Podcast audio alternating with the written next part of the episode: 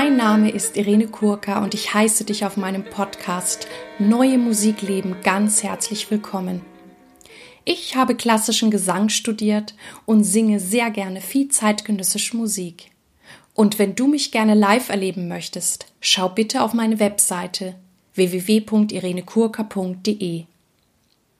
In diesem Podcast geht es um Themen rund um die neue Musik. Ich teile mit dir Hintergründe, Insiderwissen und bringe dir vor allem die Menschen aus der neuen Musik näher. Und ich sage ganz herzlich Danke für alle Feedbacks und Kommentare und freue mich auch sehr, dass du mich weiterempfiehlst. Heute habe ich einen ganz besonderen Interviewgast für dich. Elisabeth von Liliva und wir werden übers Geld und Geldverhandlungen sprechen. Ich möchte sie kurz vorstellen. Elisabeth hat von 1987 bis 2012 an der Tonhalle Düsseldorf gearbeitet und war dort auch maßgeblich für die Konzerte für Neue Musik verantwortlich und hat die Reihe Supernova ins Leben gerufen. Seit 2012 ist sie nun als selbstständige Beraterin, Autorin und Coach tätig. Als Dozentin lehrt sie Musikwissenschaft und Management an der Robert Schumann Hochschule Düsseldorf. 2012 begann sie ihre Mitarbeit im Projekt Auf Flügeln der Musik Konzerte für Menschen mit Demenz, das 2014 von der Bundesbeauftragten für Kultur und Medien mit dem BKM-Preis Kulturelle Bildung ausgezeichnet wurde. Außerdem engagiert sie sich seit 2014 bei Dementia und Art in Köln. Die in diesen Projekten gemachten Erfahrungen über die Wirkung von Musik haben ihr Selbstverständnis als Dozentin und Musikvermittlerin bereichert und verändert. Alle weiteren Informationen über Elisabeth packe ich wie immer in die Shownotes. Und nun wünsche ich dir ganz viel Freude mit dem heutigen Interview. Liebe Elisabeth, ich freue mich total, dass du hier bist und dich mir den wichtigen Fragen über Geld und Geldverhandlungen stellst. Ja, danke, dass ich hier sein darf. Ich hoffe, ich kann die Fragen auch alle gut irgendwie beantworten. Wir steigen auch gleich ein. Warum fällt es Musikern so schwer, über Geld zu verhandeln? Da denke ich, dass das nicht nur den Musikern so geht. Insofern sollten die sich vielleicht auch ein bisschen getröstet fühlen, dass sie nicht alleine in der Berufswelt unterwegs sind. Ich denke, die Honorarverhandlung, Geldverhandlung ist für jeden ein Thema, der selbstständig arbeitet und zwar in einer Branche oder einem Fach, wo es nicht vorgegebene Tarifordnungen oder so etwas gibt. Also da ist äh, sicher jeder und jede, die immer wieder neue Auftraggeber sucht, äh, Angebote schreiben muss, und eigene Honorare verhandeln muss, vielleicht auch mal Honorare für Menschen, die Mitstreiter sind, äh, die sind da irgendwie alle im selben Boot, denke ich mir. Wenn ein Musiker zu dir ins Coaching kommt, wo setzt du dann als erstes an, wenn er sagt, er möchte mit dir über das Thema Geld arbeiten und sich verbessern, optimieren? Mhm. Das Lustige ist, dass eigentlich, ich überlege jetzt gerade, seit ich diese Coachings anbiete, so direkt mit dem Ich habe als Thema Geld ist eigentlich auch noch nie einer gekommen oder eine gekommen. Insofern unterstützt das vielleicht deine erste Frage, dass Musiker vielleicht auch Probleme haben, über Geld zu reden. Äh, vielleicht doch ein bisschen mehr als andere. Ähm, tatsächlich ist es so, dass das Hauptthema oft schon ein bisschen weiter davor sitzt mit dem Ergebnis Geld am Ende, nämlich äh, wie präsentiere ich mich gut und wie akquiriere ich? Das sind oft, das ist oft die Hauptfrage, die ich bekomme in Coachings. Ähm, das Thema, wie verhandle ich, wie viel Geld darf ich nehmen, etc., bekomme ich lustigerweise oft von Studierenden gestellt im Rahmen der Managementkurse an der Musikhochschule oder den Musikhochschulen die da oft vielleicht noch auch etwas unbekümmerter fragen und auch etwas ja zusammenhangloser fragen, weil diese Frage äh, nach dem Geld wie viel Geld sollte ich verdienen, was kann ich verlangen, etc. Also diese Fragen, die ja viele umtreiben, sind ja letztlich auch immer am Ende einer Kette von Überlegungen oder können erst am Ende einer Kette von Überlegungen stehen. Denn äh, in der Regel, das ist jedenfalls auch meine Überzeugung, so ein Kunst- oder Musikmanagement sollte sich ja auch äh, dadurch auszeichnen, dass nicht die erste Frage, die nach dem Markt, dem Geld, dem Honorar ist, sondern dass man auch erst einmal schaut, was biete ich überhaupt an und was bin ich und wer bin ich.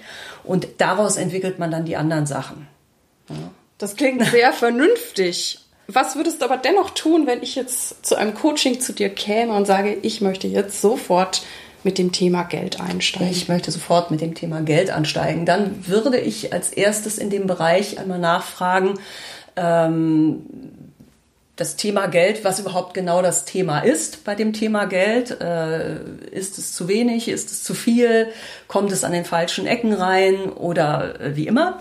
Ähm, anschauen würde ich es mir immer ab, wenn man jetzt so betriebswirtschaftlich äh, sprechen will, ab dem Thema Produkt, Dienstleistung oder wie immer. Also immer angucken, was biete ich an, wer sind meine Kunden und was bezahlen die mir dafür. Und reicht das? Das ist ja auch immer das Thema.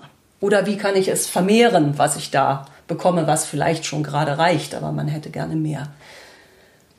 Welche Rolle spielt dann das Thema Wert oder sich wertvoll finden? Ich glaube, das ist in diesem Zusammenhang sind das ganz wichtige Themen, weil die nämlich oft den Blick verstellen und vielleicht auch genau das Thema Verhandeln und Honorare für viele Menschen so schwierig machen weil ähm, erst einmal wird bei in solchen Verhandlungen, wenn es darum geht, jetzt sagen wir mal, dass du, du als Sängerin, äh, du bietest irgendwo ein Konzert an oder du wirst angefragt, in einem Konzert mitzuwirken, du bietest eine Leistung an und dafür muss ein Honorar verhandelt werden. Da geht es erstmal nur um einen Preis, wenn man so will. Man bietet etwas an und jemand anders zahlt etwas dafür. Das hat gar nichts unbedingt mit deinem Wert als Person, selbst als Künstlerin, selbst als irgendetwas zu tun oder mit dem Wert der Leistung als solcher. Das wissen wir ja auch aus sehr vielen Wirtschaftszweigen, dass vielleicht das, was der eine als wertvoll ansieht, der andere gar nicht als wertvoll ansieht oder gerade auch vielleicht im künstlerischen Bereich, sondern einfach ist das erstmal eine Preisvereinbarung, die zwei Parteien treffen. Und alles, was da an Emotionen, Selbstwert, äh, Überlegungen über die eigene Karriere etc. mit dranhängt, glaube ich, ist oft das, was Verhandlungen dann so unfassbar schwierig machen kann, wenn man ständig diesen Rucksack mit sich rumschleppt und äh, im schlimmsten Fall sogar in einen konkreten Raum, in dem so eine Verhandlung stattfindet, mit hineinschleppt. Denn ich denke, äh, dieser Rucksack hat da erstmal vielleicht gar nichts verloren, sondern eher eine, wenn man so will, eine neutrale kaufmännische Überlegung. Also es ist gut, da auch sehr nüchtern reinzugehen in so ein Gespräch. Ja, ich glaube, das ist sogar fast unabdingbar, da nüchtern reinzugehen. Und, und wir Künstler, weil wir uns ja äh, in eine gewisse Linie uns selbst äh, vermarkten oder auf den Markt mhm. bringen. Wir bringen dann alles so ein bisschen durcheinander und wenn wir jetzt nicht den Preis bekommen, den wir vielleicht denken, dass wir bekommen sollten, dann nehmen wir das gern persönlich. Das kann durchaus so sein, ja. Das äh, erlebe ich auch immer wieder in Gesprächen, anstatt dass man vielleicht auch sagt, okay, äh, da habe ich vielleicht nicht gut verhandelt ne, oder vielleicht war ich nicht gut vorbereitet oder der andere war einfach gewiefter als ich oder der andere hat einfach nicht mehr Geld. Äh, dass man dafür erstmal sagt, wie beschreibe ich das? Äh, und nicht gleich denkt, oh mein Gott, ich, äh, was weiß ich, ich verdiene viel mehr, ich müsste viel mehr verdienen, herrje, herrje, äh, wie sollte ich jetzt weitermachen?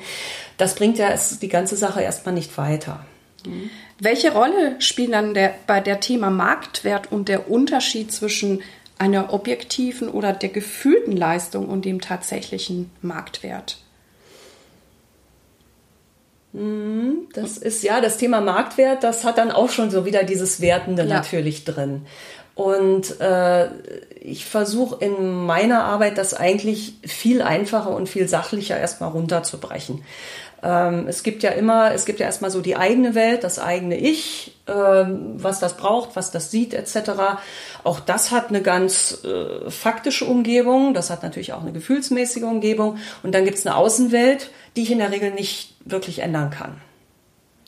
Und wenn ich jetzt um das Thema Geld oder äh, Honorare äh, mich bewege, würde ich immer dazu raten, dass man damit anfängt, dass man erstmal äh, ganz normal einen, in Anführungszeichen, Kassensturz macht im Sinne einer Einnahmen-Ausgabenrechnung So muss es eigentlich immer anfangen, dass man mal, ja, das gute alte Haushaltsbuch eigentlich, ne? Was habe ich für Fixkosten im Monat? Äh, wie sind Lebenshaltungskosten? Was will man sich vielleicht noch an schönen Sachen leisten? Von Kleidern, Urlaub, Auto, ich weiß nicht was alles. Was, was sollte da, was kommt da äh, zwingend, was gibt es zwingend an Ausgaben? Und dann weiß man eigentlich, was man einnehmen muss. Dann hat man ja vielleicht, wenn man kein Berufsanfänger ist oder nicht mehr Berufsanfänger ist, hat man vielleicht schon eine gewisse Erfahrung, was man für Einnahmen hat, was man bisher genommen hat und kann mal so eine Einnahmenrechnung machen. Und dann sieht man ja eigentlich, das ist ein ganz simples vielleicht, äh, Rechenexempel, sieht man, die Einnahmen möchte ich gerne haben oder die muss ich haben. Und das, äh, äh, nee, umgekehrt war das. Genau, die Ausgaben, ne, die, die habe ich jetzt und da muss ich so und so viel Einnahmen einfach haben. Also dieser ganz nüchterne Blick ja. auf die Zahlen kann mir dann auch helfen zu wissen, okay, das möchte ich im Monat verdienen. Mhm. Wenn ich Konzerte Nummer X singe, dann sollte ich pro Konzert so und so viel verdienen und das ist dann mein Ziel, mit dem ich auch ganz klar in eine Verhandlung gehen sollte. Oder ich meine, ich passe mich ja vielleicht auch an den Auftraggeber an oder ja, das ist, kann durchaus ein zweiter Schritt sein. Ähm, ich glaube, es ist immer wichtig in diesen ganzen, es sind ja letztlich, es ist ja auch ein Selbstmanagement, in diesen, diesen Management-Überlegungen, dass man nicht alle Schritte auf einmal tut oder ganz schnell hintereinander stolpert. Also man sollte als erstes schon mal ganz klar die eigene Situation analysieren. Und dann sieht man ja, hm, also vielleicht, ich habe im Schnitt kann ich so und so viele Konzerte pro Jahr akquirieren, das so vielleicht sogar in schlechteren Jahren habe ich immer dieses Minimum. Und dann kann ich ja schon mal runter, äh, da, runterrechnen, was ich dann pro Konzert verdienen müsste an sich. Das ist der Schritt eins. Und Schritt zwei ist sicher dann zu gucken, ähm, wie sieht diese Außenwelt überhaupt aus? Das Außen herum. Wie sehen bisher meine eigenen Erfahrungen aus? Was habe ich bisher bekommen? Ähm, ganz wichtig ist sicher auch, sich zu unterhalten, mal mit Kollegen, ähm, auch mal, ich weiß es ja auch von freiberuflichen Musikern, auch von dir, man sitzt ja teilweise auch in so Jurys, die über irgendwelche Anträge entscheiden, dann sieht man mal, was kalkulieren die anderen eigentlich ein bei sowas. Das kann man ja alles als Information einmal mitnehmen. Und dann kann man schauen, okay, das bekomme ich jetzt, das ist das, was draußen üblich ist Zweite Information, was mache ich jetzt damit? Habe ich schon das erreicht, was draußen üblich ist? Könnte ich mehr erreichen? Sollte ich mal mit meinen Partnern mehr sp äh, sprechen, ob die mehr können? Äh, und das ist dann sozusagen der nochmal so ein dritter Schritt, auch immer sich ganz konkret den Verhandlungspartner anzuschauen. Denn natürlich gibt es da sehr unterschiedliche Möglichkeiten. Wenn du im Coaching bist, arbeitest du dann auch so, so Sachen wie Glaubenssätze, also zum Beispiel Geld ist dreckig oder reiche Menschen sind korrupt und was es da nicht alles Schönes gibt. Ist das für manche äh, Künstler oder Menschen, die zu dir kommen, auch wichtig, sich das anzugucken, sich da frei zu machen? Oder sagst du, das reicht, das so ganz nüchtern zu betrachten, wie gerade eben besprochen? Also wenn die Glaubenssätze da sind, dann wird der nüchterne Blick nicht kommen. Ah, okay. Denke ich mir. Das ist dann natürlich etwas, was man vielleicht in der Coaching-Situation auch herausfinden muss, wenn natürlich da jemand sitzt, der jetzt diesen Glaubenssatz, da Geld ist dreckig hat, äh, würde ich aus der Erfahrung her vermuten, dass wenn der in Verhandlungen geht, vermutlich äh, ja, nicht unbedingt eine gelassene oder nüchterne Haltung erreichen kann. Oder, das sind jetzt sehr starke Sätze, die du da formuliert hast, aber ich glaube, ein Satz, der bei vielen rumspuckt ist, ich bin eigentlich vielleicht eher die künstlerische Person und ich sollte mich gar nicht um das alles kümmern müssen und ich kann das auch alles gar nicht. Jemand anders könnte das viel besser als ich auch wenn man mit der Haltung irgendwo vor einem Intendanten oder Geschäftsführer sitzt, wird man vielleicht auch nicht das optimale Verhandlungsergebnis erzielen. Deshalb sollte man auch gut mal in sich hineinhören, ob es da solche Überzeugungen gibt, denn das Geld an sich ist erstmal nicht schmutzig. Schmutzig ist das, was Menschen damit machen. Das ist ganz richtig. Ne? Ja. So ähnlich wie bei der Hundehaltung. Ne? Sagt man ja auch immer, den bösen Hund an sich gibt's ja nicht, sondern den, ja. der irgendwie nicht so. Ja, Geld ist ja erstmal nur ein, wie du es ja auch schon ja. angesprochen hast, ein, ein Tauschmittel. Ganz genau. Und ähm, ich habe auch irgendwo mal das, das Bild äh, mitbekommen, das fand ich sehr schön, dass das Geld eigentlich wie, wie durchsichtig ist mhm. oder farblos. Und dann immer die, die Farbe des, des Trägers quasi ja. annimmt. Und wenn der natürlich Bild, ja. Äh, ja. negative Glaubenssätze hat, mhm. dann ist das vielleicht so. Und wenn, wenn die Person wirklich ja das Geld lieben mhm. kann, dann ist es halt mhm. halt auch anders. Wenn ich jetzt in so eine, so eine äh, Verhandlung hineingehe, findest du es dann besser, ähm, sehr realistisch anzusetzen oder lieber ein bisschen höher ansetzen? Oder, oder wie kann ich dann da auch hineinwachsen? Du hast ja angesprochen, wenn ich vielleicht überlege, hm, mein Wert ist jetzt doch gestiegen. Ich, ich singe jetzt wieder bei dem gleichen Veranstalter, aber eigentlich würde ich jetzt gerne das Doppelte nehmen. Was, was empfiehlst du mir da? Hm. Ähm, auch das sind eigentlich jetzt schon wieder viele Schritte auf einmal. genau. Das Doppelte würde ich einfach mal sagen, von der prozentualen Steigerung her ist sehr viel. das jetzt schon mal sozusagen kommt, das Pferd von hinten mal aufgezäumt.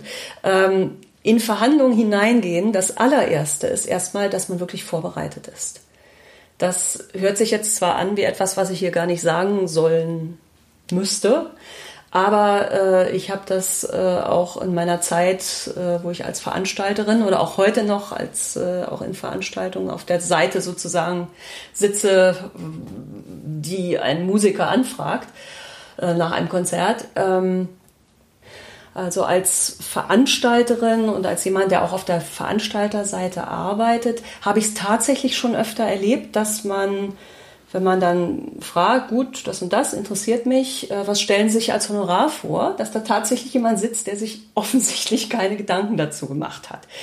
Passiert öfter, als man denkt. Deshalb sage ich es hier nochmal, dass die äh, Vorbereitung ganz wichtig ist. Und diese Vorbereitung ist auch sehr simpel. Also bei dem Thema Management für Musiker finde ich, äh, da nehme ich mich auch rein. Ich will auch nicht komplizierte Managementregeln haben. Aber man sollte immer, immer, immer in eine Verhandlung reingehen und auf jeden Fall einen Mindestwert haben, den man nicht unterschreitet. Also das ist das Minimum an Vorbereitung, dass man weiß, darunter singe ich nicht, darunter spiele ich nicht, darunter mache ich das Projekt nicht. Das ist schon mal das Allerwichtigste. Und wenn man das für sich mal ausprobiert, wird man merken, dass man eine, es ist ja eine aufregende Situation, aber schon eine enorme Entspannung erfährt, wenn man weiß, nee, der kann mich nicht runterhandeln, weil ich habe meine Schwelle, unter die ich nicht gehe. Das ist ein gutes Gefühl. Die sollte man sich setzen, da rate ich jedem zu. Dann sollte man sich für sich klar haben, einen Standardwert, den man haben will, den man erreichen will, dass man für sich so eine Art wie das ist mein Satz im Moment. Den kann man natürlich jährlich oder fünfjährlich oder zweijährlich oder aktuell überprüfen. Den sollte man auch haben. Ähm, das mit dem höher ansetzen, ist eine Frage, mit welchen Verhandlungstechniken oder welchen Partner, äh, Partner man da umgeht. Also ähm, Managementunterricht an der Uni äh, äh, sage ich immer ganz gerne. Ich habe immer, äh, ich teile das immer in zwei Methoden ein. Die eine ist die Methode Bazar oder äh, Teppichhändler. Das ist tatsächlich die. Also einer geht mit einem hohen Wert rein, der andere sagt, oh mein Gott, wie soll ich meine Kinder ernähren? Sagt was ganz Niedriges. Irgendwann trifft man sich in der Mitte ist vielleicht im künstlerischen Bereich dann doch nicht so ganz die Methode. Ähm, was sicher anzustreben ist und was ich ja für die meisten Musiker hoffe, ist, dass sie ja schon vielleicht auch Veranstaltungspartner haben, zu denen sie ein gewisses Vertrauen haben. Äh, und dass es vielleicht nicht die ganz großen Windhunde sind. Also es gibt sicher Branchen, wo man mit den Windhunden umgeht. Das würde ich so im klassischen Bereich noch nicht so gravierend sehen, wie wenn man zum Beispiel in der Rock- oder Popmusik unterwegs ist, sage ich jetzt mal ganz offen. Ähm, das heißt, ich denke, ein Idealfall ist, dass ein Verhandlungsgespräch ein echtes Gespräch auf Augenhöhe ist. Nämlich, dass ich reingehe mit dem, das ist meine Leistung, das ist dafür angemessen kannst du das zahlen. Der interessante Punkt ist auch immer, wer zuerst fragt und das mit der Zahl auch meine rausgeht. Frage genau. gewesen, weil ich, ähm, ich glaube, das habe ich auch schon schon von ja. dir mal ein bisschen ja. gelernt, dass es, äh, wenn irgendwie wirklich gut ist, dass der Veranstalter die Zahl als erstes nennt. Ja. Aber ähm, genau, die sind hier, die sind, die sind ja auch pfiffig und spielen genau. ja den Ball dann auch gerne wieder zurück. Ganz genau, die spielen den Ball auch gerne zurück. Es ist natürlich so, dass der, der den ersten Schritt macht, hat als erster Mann Visier runtergelassen, wenn man das jetzt als Kampf sehen will. Aber eigentlich ist das ein falsches Bild, weil äh, man sollte versuchen, es eben nicht als eine Kampfsituation mit Gewinner und Verlierer anzusehen, sondern wirklich diese, das, das Wort heißt ja auch Verhandlung und nicht äh, äh, Preiskampf oder irgendwie. Ähm, aber natürlich ist der, der als erster rausgeht, der hat als erster mal eine Zahl gesagt. Das ist klar. Ähm, gerade deshalb ist es so wichtig, dass man seine eigenen Zahlen klar hat. Äh, wenn man zuerst rausgeht, sollte man vielleicht, kann man etwas über seinem, sage ich mal, dem Standardwert ansetzen äh, doppelt anzusetzen, ist tatsächlich Bazar. Wenn ich weiß, der auf der anderen Seite, das ist ein leidenschaftlicher Runterhandler und Bazarmensch, kann man das ja mal machen. Ich persönlich kenne jetzt in unserer Branche nicht so viele, vielleicht kennst du oder irgendwelche Kollegen kennen solche Leute und es ist auch eine Frage, was man selber für ein Typ ist. Ähm, also wenn du jemand bist, der auf jedem Trödel steht und irgendwie alles zum Drittelpreis kriegt, dann kannst du das natürlich auch in deinen sonstigen Verhandlungen äh, dieses Talent anwenden. Die meisten sind aber doch eher nicht so, gerade die, die dann sowas fragen. Also da ist das Gespräch dann sicher schon das Also Beste. ich mag es auch lieber ja. gerne, klar. Ja. Ich habe das eher erlebt bei Auftraggebern, die, die tatsächlich, also es ist jetzt leider auch ein bisschen Klischee, die aus der, aus der Wirtschaft waren mhm. und mich für etwas, was sie halt ja. in dem Rahmen ähm, dann gebucht haben. Und da gab es durchaus welche, wo mir hinterher klar war, ähm, mhm. ich hätte deutlich höher ansetzen mhm. müssen, weil es denen tatsächlich Spaß gemacht hat mich runterzuhandeln. Ja, genau. Aber das wusste ich vorher nicht. Genau, da gibt's äh, in den unterschiedlichen Branchen eben auch unterschiedliche Ansätze. Äh, du hattest ja auch schon mal in der vorigen Frage irgendwie auch erwähnt, ich, ich muss ja auch die Situation meines Auftraggebers irgendwie mal bedenken. Oft hat man ja auch mit, mit Veranstaltern zu tun, die man schon etwas kennt. Äh, und auch da so eine Frage zum Beispiel, letztes Jahr hast du mir so und so viel gezahlt. An sich bin ich jetzt schon weiter oder das Stück, was du mir diesmal gegeben hast, äh, ist eben etwas, was ich komplett neu einstudieren muss. Das ist nicht irgendwas, was ich drauf habe. Solche Sachen thematisieren, wenn man mehr Geld haben will, wenn man eine, wie man vom allgemeinen Marktgeschehen her weiß, eine sehr substanzielle Forderung hat. Wenn ich weiß, ich bewege mich am oberen Rand oder sogar etwas darüber, dann auch wieder der Rat, nicht einfach sagen, so, ich bin jetzt so und so viel wert, sondern vielleicht auch mal Begründung geben. Was ist jetzt sozusagen, was ist der Mehrwert oder was ist besonders schwierig an einem Stück oder hier brauche ich doppelt so viel, weil ich tatsächlich doppelt so viel arbeiten muss wie bei dem letzten Stück. Es ist doppelt so lang und doppelt so schwer oder wie immer. Also auch da das Thema Gespräch, eine Transparenz halten, wenn es darum geht, ist ja auch für viele Musiker ein Thema, das Unterrichten, auch da ganz klare Strukturen haben, dass man den Leuten genau erklären kann, das kostet so, so und so viel aus dem und dem Grund. Und dann wird man merken, da komme ich auch in ein Gespräch. Ich habe in der Vorbereitung auf das Interview mich auch bei, bei ein paar Kollegen noch umgehört ah. und gefragt, ob es noch äh, Fragen mhm. gibt, die sie gern hätten. Und mich hat eine Kollegin auf eine Situation hingewiesen, die leider scheinbar auch manchmal eintritt. Ihr ist es nämlich passiert, dass sie ähm, eine Sache vereinbart hat mit einem Veranstalter und dass der dann im Nachhinein angefangen hat, sie runterzuhandeln. Was, was kann man da noch tun? Oder hm. ist es dann einfach Pech? Hm, sagen wir mal, ist eine sehr ungewöhnliche Situation. Ähm, Im Nachhinein heißt nach Vertragsabschluss oder? Also wenn ein Vertrag vorliegt, ist ein Vertrag da. Also das muss man juristisch einfach mal ganz klar sehen. Äh, auch da ist jetzt das ganze Umfeld eigentlich entscheidend.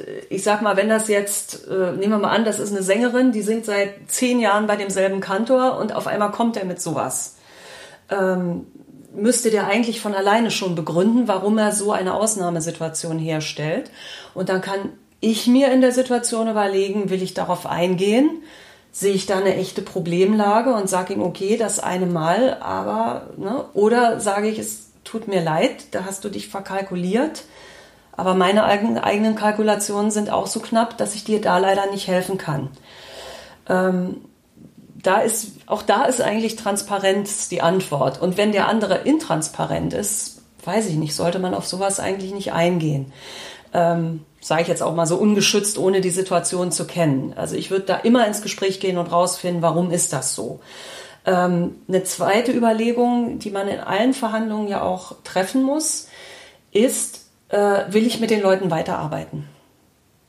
Das heißt, ich habe ja auch vorhin gesagt, es ist wichtig, auch eine Untergrenze zu haben, unter die man nicht geht. Das heißt, vielleicht auch muss ich jemanden, den ich mag und den ich schätze, vielleicht auch mal Nein sagen. Einfach um mich selbst zu schützen.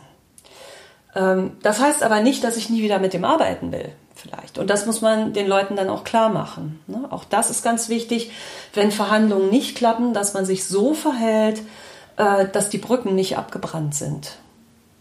Dass man sagt, okay, vielleicht diese Partie nicht, das kann ich für dieses Geld nicht liefern, dann frag meinetwegen eine Anfängerin oder guck mal, ob das eine super Studentin oder Student für dich macht oder eben jemand, der es sowieso macht.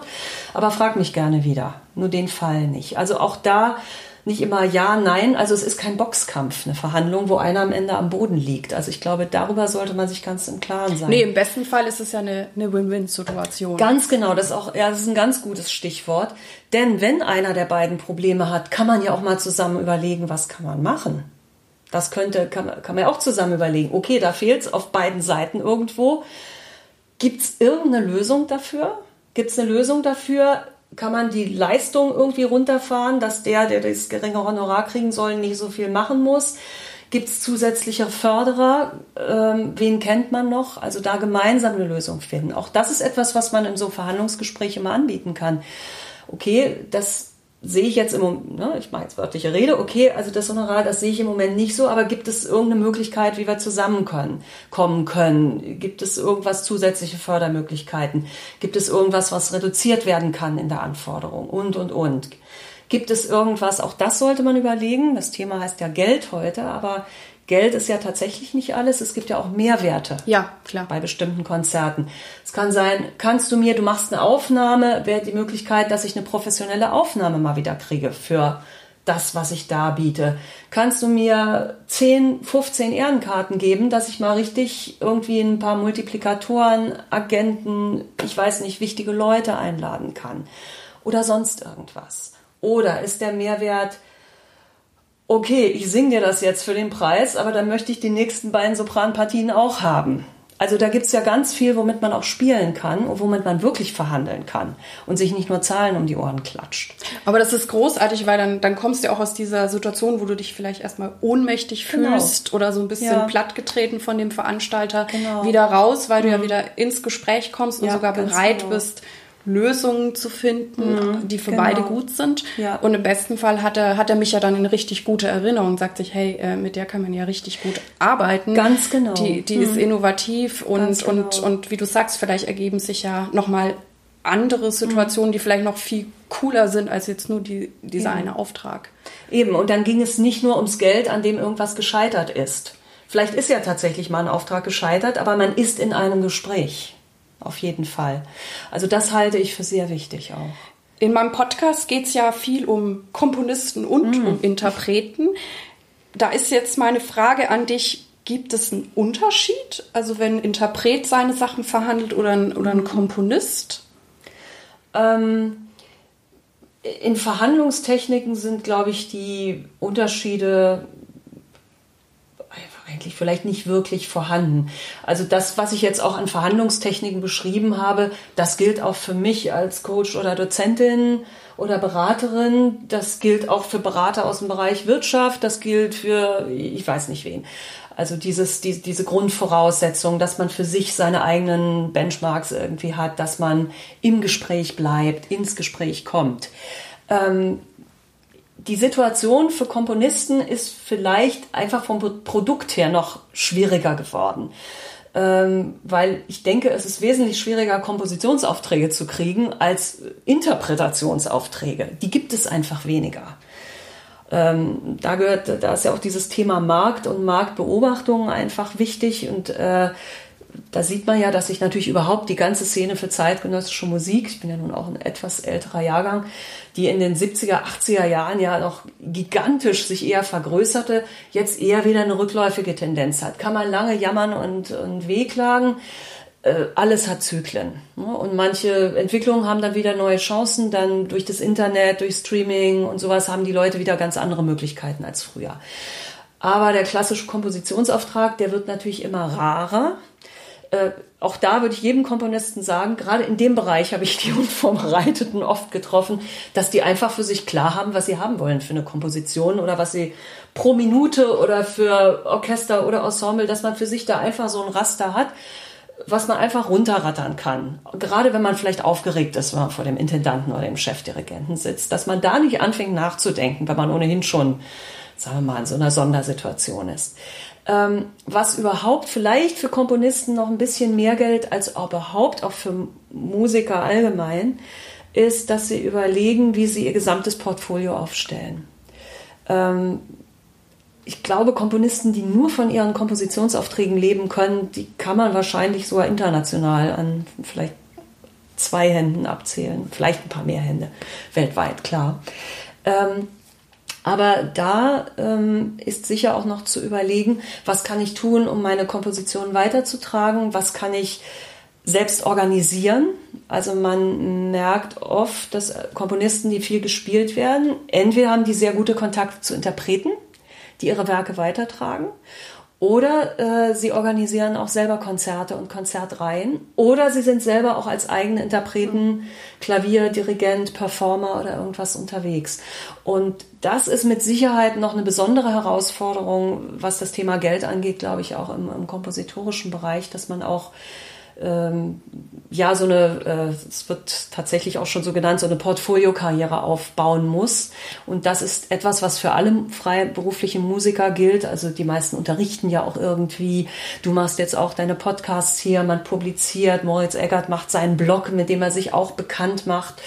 Ähm, oder Komponisten, ihre eigenen Konzertreihen haben und so etwas. Also da da ist es vielleicht gerade der Komponist, der gerne äh, komponieren würde, ist vielleicht dann noch mehr gefragt als ein als Also ein Portfolio heißt jetzt für dich, dass ich eben meine, meine eigentliche Tätigkeit um Angebote erweitere. erweitere. Also bei Aktien heißt der Portfolio, dass ich nicht alles in eine Aktie gebe, das hieße jetzt alles in die Aktie komponieren, sondern dass ich vielleicht noch eine, eine Aktie, ein, ein, einen Teil Unterricht habe, einen Teil in irgendwas Veröffentlichung. Ich schreibe vielleicht auch über Musik oder äh, ich weiß es nicht. Vielleicht mache ich auch Notenausgaben. Vielleicht bin ich ein ganz toller Arrangeur.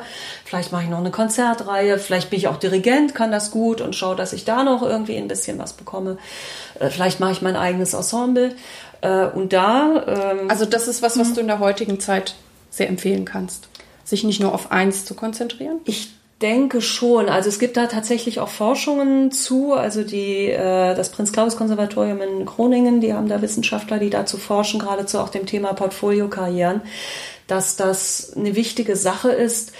Und ich glaube, also so ungewöhnlich ist das nicht. Also auch wenn man in die Musikgeschichte zurückgeht, also ähm, dieser Komponist, der da sitzt und äh, komponiert und dem Genie lebt, ist ja eine relativ kurzfristige Erfindung. Also ich meine, Johann Sebastian Bach, dem wohl keiner das Genie anspricht, der hat noch in der Schule unterrichtet. Also ähm, oder Mozart, der somit, ich sage mal gerne, der erste Freiberufler äh, der dann irgendwie die Damen in Salzburg unterrichtet hat und seine eigenen Akademiekonzerte organisiert und so weiter. Also so ehrenrührig ist das ja nicht. Also Musiker mussten sich schon immer darum kümmern, äh, wie man Geld verdient. Und ich glaube, das ist auch noch ein wichtiges Thema, dass man, weil es ist ja auch gut, wenn dann ein Standbein mal nicht so funktioniert, wenn die vielleicht mal, das ist ja auch normal, dass vielleicht hat man mal ein Jahr nicht so viele Konzerte.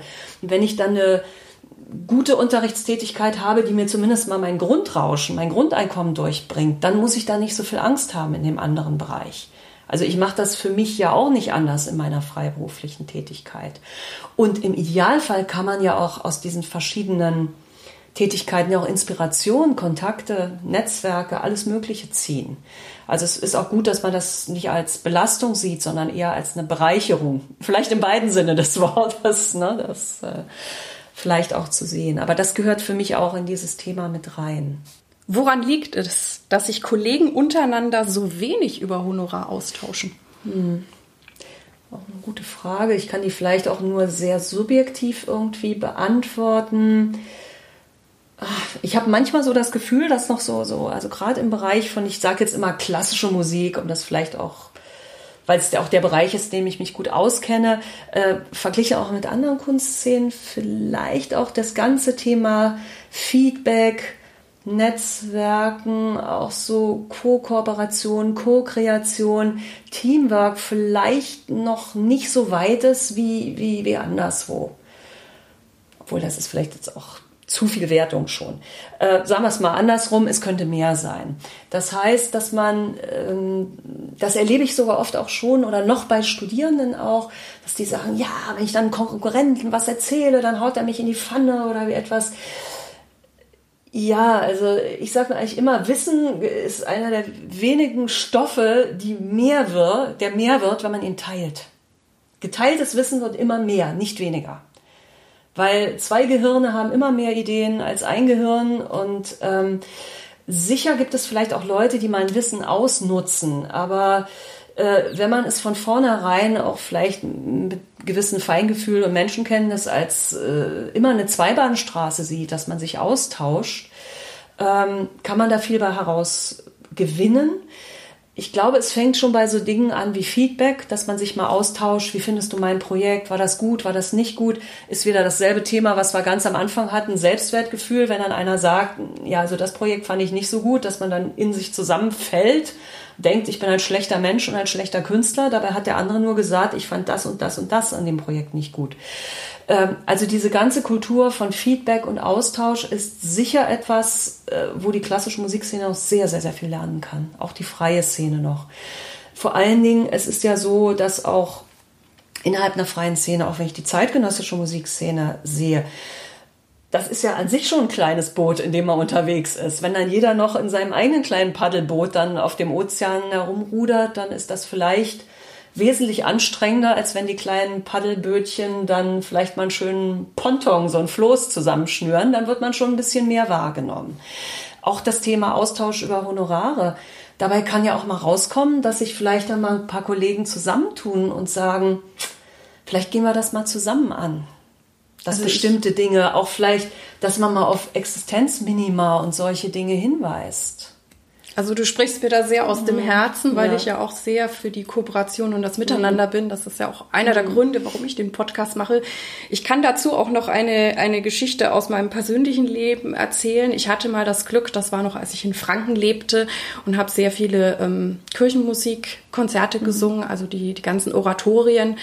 Und ich hatte dann tatsächlich das Glück, dass ich mich mit einer Altistin sehr gut verstanden habe und wir haben uns dann über alles ausgetauscht und das war richtig gut weil ähm, wir dann wirklich wussten, also erstens hat es dazu geführt, dass wir uns gegenseitig immer den Auftrag noch zugespielt haben. Also haben, ich habe dann immer gefragt, gibt es schon eine Altistin? Mhm. Und wenn die gesagt haben, nein, habe ich sofort mhm. die Kollegin vorgeschlagen und umgekehrt. Also wir hatten dadurch beide wesentlich mhm. mehr Aufträge.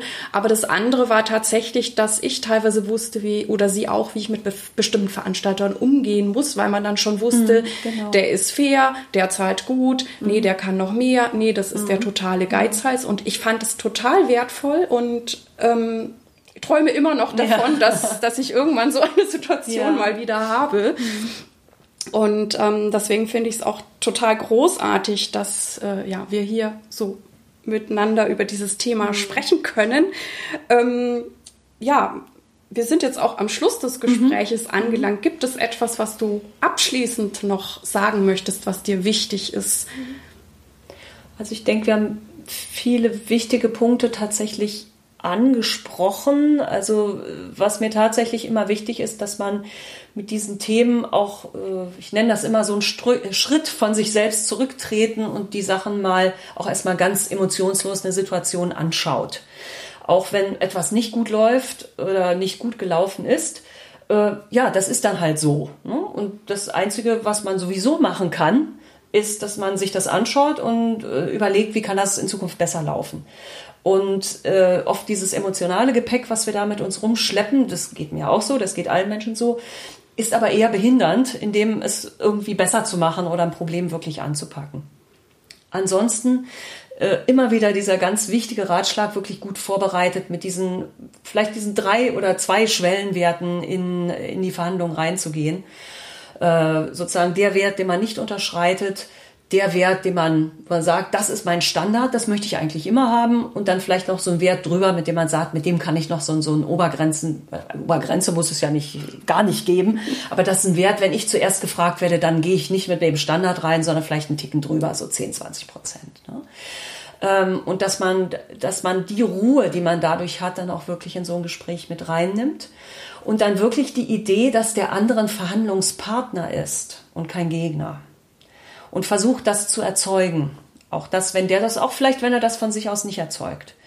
Und dass man für sich auch ruhig die Gelassenheit mitnimmt, auch mal zu überlegen, auch diese Angst, oh Gott, ich krieg einen Auftrag nicht. Aber will ich wirklich regelmäßig mit jemandem arbeiten, von dem ich denke, er zieht mich über den Tisch? Was soll mir das bringen? Dann suche ich mir doch lieber irgendeinen Partner, der mich nicht über den Tisch zieht. Das ist ja auch möglich. Ja, also so klein ist die Szene dann ja auch wieder nicht. Also dass man daraus auch dann wirklich eine Zuversicht äh, für sich mitnimmt, nicht alles machen zu müssen. Und da sind wir wieder auch bei dem Punkt, mit dem wir angefangen haben, dass es eigentlich immer damit anfangen muss, dass man für sich auch ganz klare ähm, Überlegungen hat, das mache ich, dafür stehe ich und das andere muss ich nicht machen.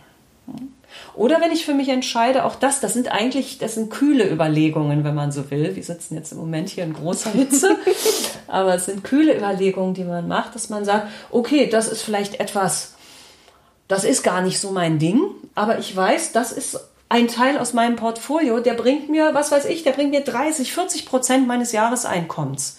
Und dafür mache ich das gerne. Und da habe ich schon dann eine Menge äh, erreicht und dann kann ich mich vielleicht in einer Mischkalkulation, wenn ich wieder so ein Wirtschaftswort dann einfach mal sage, dann kann ich mich vielleicht auch mal so ein paar Lieblingsprojekten widmen, die weniger bringen. Und wenn man das dann so ein bisschen kühler anschaut und sagt, okay, das so und das so, dann ist vielleicht auch die Angst weg, die für viele mit dem Thema verbunden ist und die es dann erstmal nicht haben muss. Das heißt, vor allen Dingen nützt Angst nichts. da von Angst hat noch keiner mehr Geld verdient aus Angst. ja, also du hast, finde ich, ganz, ganz tolle Anregungen, Ideen und ja, auch wirklich ja, konkrete Handlungsanordnungen mir jetzt hier gegeben. Oh, hoffentlich keine Anordnung, sondern nur Anregungen. Also ich finde es ja. total großartig mhm. und natürlich, wer jetzt auch Interesse haben sollte, vielleicht mhm. doch auch noch tiefer einsteigen zu wollen oder konkret mit dir arbeiten zu wollen, ich packe natürlich die Informationen zu dir, also deine Webseite, mhm, in die Shownotes. Und ja, freue mich sehr, dass du hier warst und sage einfach Danke, Elisabeth. Ja, und danke für deine Fragen. Ich hoffe, du konntest viel aus dem heutigen Interview für dich mitnehmen zu diesem spannenden Thema. Und nun freue ich mich auf deine Ideen und Anregungen gern über Facebook. Ich sage danke, dass du heute bei mir eingeschaltet hast. Und ich hoffe natürlich, es hat dir gefallen und dich inspiriert. Und ich freue mich sehr, wenn du dir etwas Zeit nehmen kannst, mir und diesem Podcast eine gute Bewertung auf iTunes abzugeben. Ich danke dir. Dir alles Gute. Lebe deine Musik, lebe dein Leben und bis zum nächsten Mal. Deine Irene.